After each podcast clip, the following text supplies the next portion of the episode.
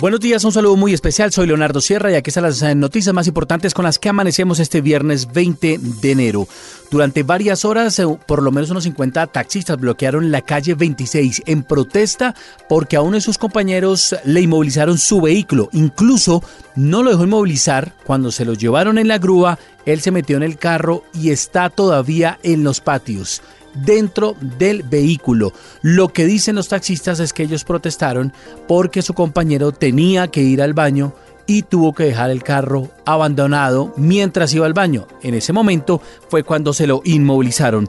La alcaldesa de Bogotá, Claudia López, rechazó este bloqueo de algunos taxistas y dijo que eso es una manera irresponsable de protestar aquí en la ciudad. En otra noticia les contamos que la ministra de Minas volvió a encender el debate. Dice que no habrá nuevos contratos de petróleo y gas y lo mismo que las minas de carbón a cielo abierto. Mientras tanto, las petroleras critican esta determinación. Marcela Peña. La polémica comenzó otra vez con una intervención de la ministra de Minas y Energía, Irene Vélez, esta vez en el Foro Económico Mundial de Davos en Suiza decidimos también que no vamos a conceder nuevos contratos de exploración de gas y de petróleo. Detrás de esta decisión está la fe que el gobierno le tiene a revivir por lo menos 29 de los 32 contratos petroleros que hoy están suspendidos. Sin embargo, el presidente de la ACP, Francisco Lloreda, no cree que todos ellos se puedan reactivar. De pronto se podrían reactivar unos 10. Ojalá esté equivocado y sean muchos más, pero no es fácil. Entre los contratos suspendidos, Blue Radio encontró que nueve han enfrentado seria oposición de distintas comunidades indígenas que aún hoy creen que el petróleo es incompatible con su modo de ver el mundo o destruye la naturaleza o trae problemas a las comunidades que incluye la presencia de actores armados. No se dejaron esperar las reacciones. El expresidente Iván Duque se refirió a la decisión del gobierno Petro de no firmar precisamente esos nuevos contratos de exploración de petróleo y de gas en el país. Julián Peña. Significa una especie de suicidio económico y social. Ese fue el mensaje que entregó el expresidente de Colombia Iván Duque luego de la declaración de la ministra de Minas y Energía Irene Vélez de no firmar más contratos de exploración de gas y petróleo. El exmandatario asegura que Colombia no utiliza petróleo y gas para la producción de electricidad, puesto que en más de un 75% depende del agua. Lo que sí ocurre es que el petróleo y el gas representan más del 40% de nuestras exportaciones, más del 30% de la inversión extranjera directa. Son una de las principales fuentes de capitalización bursátil en nuestro mercado de valores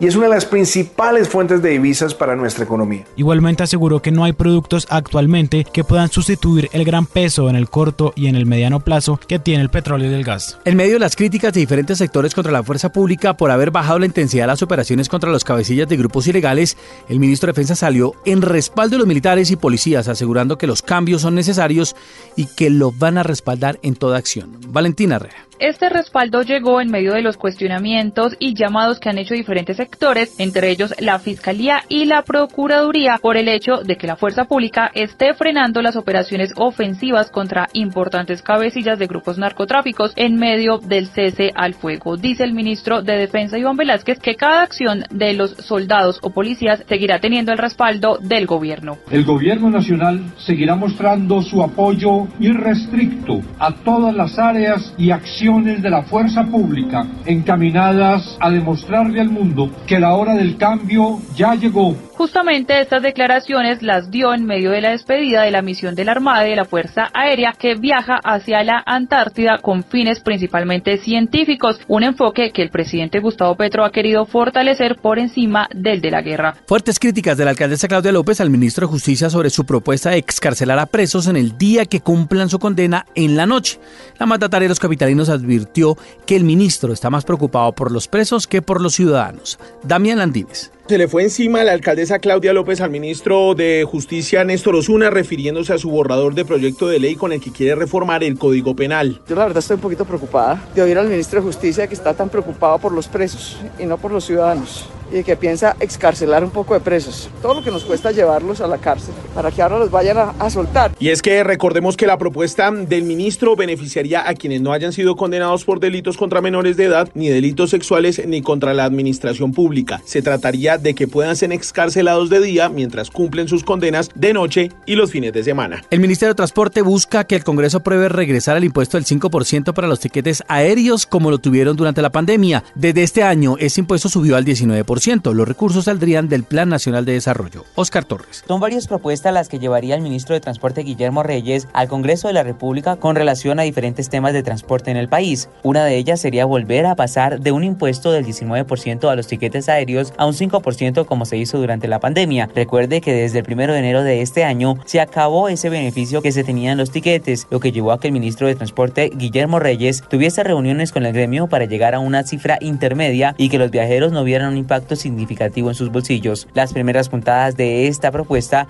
las dio el director del Aerocivil, Sergio París. Rogarle al Congreso de la República que en la ley del plan, en las propuestas que lleva el ministro de Transporte, para retornar al IVA del 5%, para quitar impuestos accesorios al combustible, piense en que la aviación es importante a este país. Reflexione qué sería este país sin aviación y es que todo apunta a que el ministro de Transporte incluirá estas propuestas en el Plan Nacional de Desarrollo que presentará el Congreso. Un hecho macabro sucedió en la ciudad de Cali. A través de las redes sociales se hizo viral un video en el que se observa un grupo integrado por lo menos de ocho jóvenes que posan con un cadáver que al parecer acaban de sacar de una bóveda del cementerio central. Lina Vera. Conmoción ha causado en Cali el hecho de que un grupo de jóvenes no solo desenterrara el cadáver de un amigo en el cementerio metropolitano central, sino que además publicara en redes sociales imágenes y videos en los que se ve cómo juegan y se toman fotos con los restos del cuerpo. Frente a lo ocurrido, la Policía Metropolitana de Cali afirmó que al menos tres de los jóvenes que protagonizaron este acto son menores de 14 años. El comandante de la Policía de Cali, general Daniel Gualdrón. Estamos tomando contacto con los administradores de, de este cementerio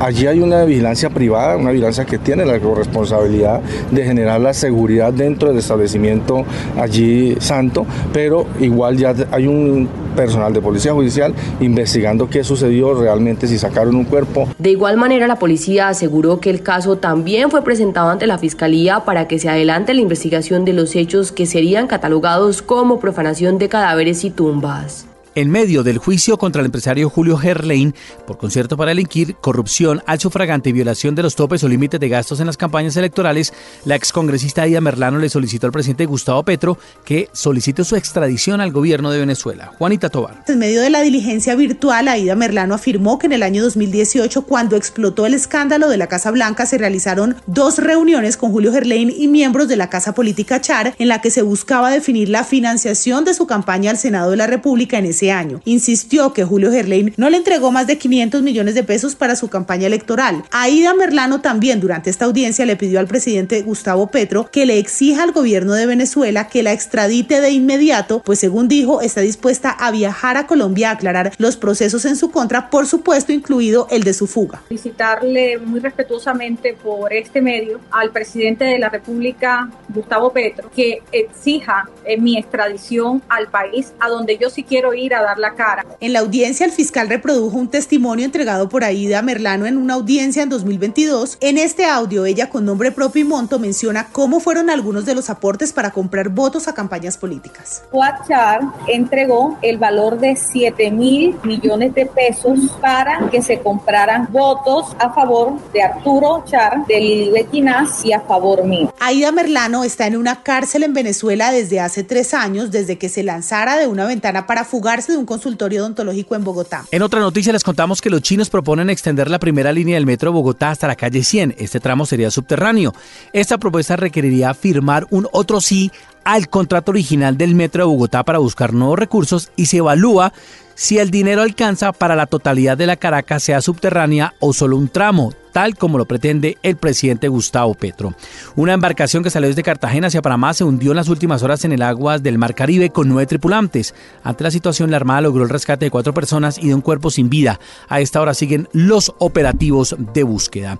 Y tras su extradición de su hermano, Piedad Córdoba aceptaría facilitar posible diálogo con paramilitares.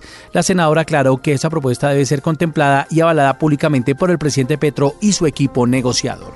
Estas son las noticias más importantes con las que amanecemos este viernes 20 de enero. Gracias, un abrazo.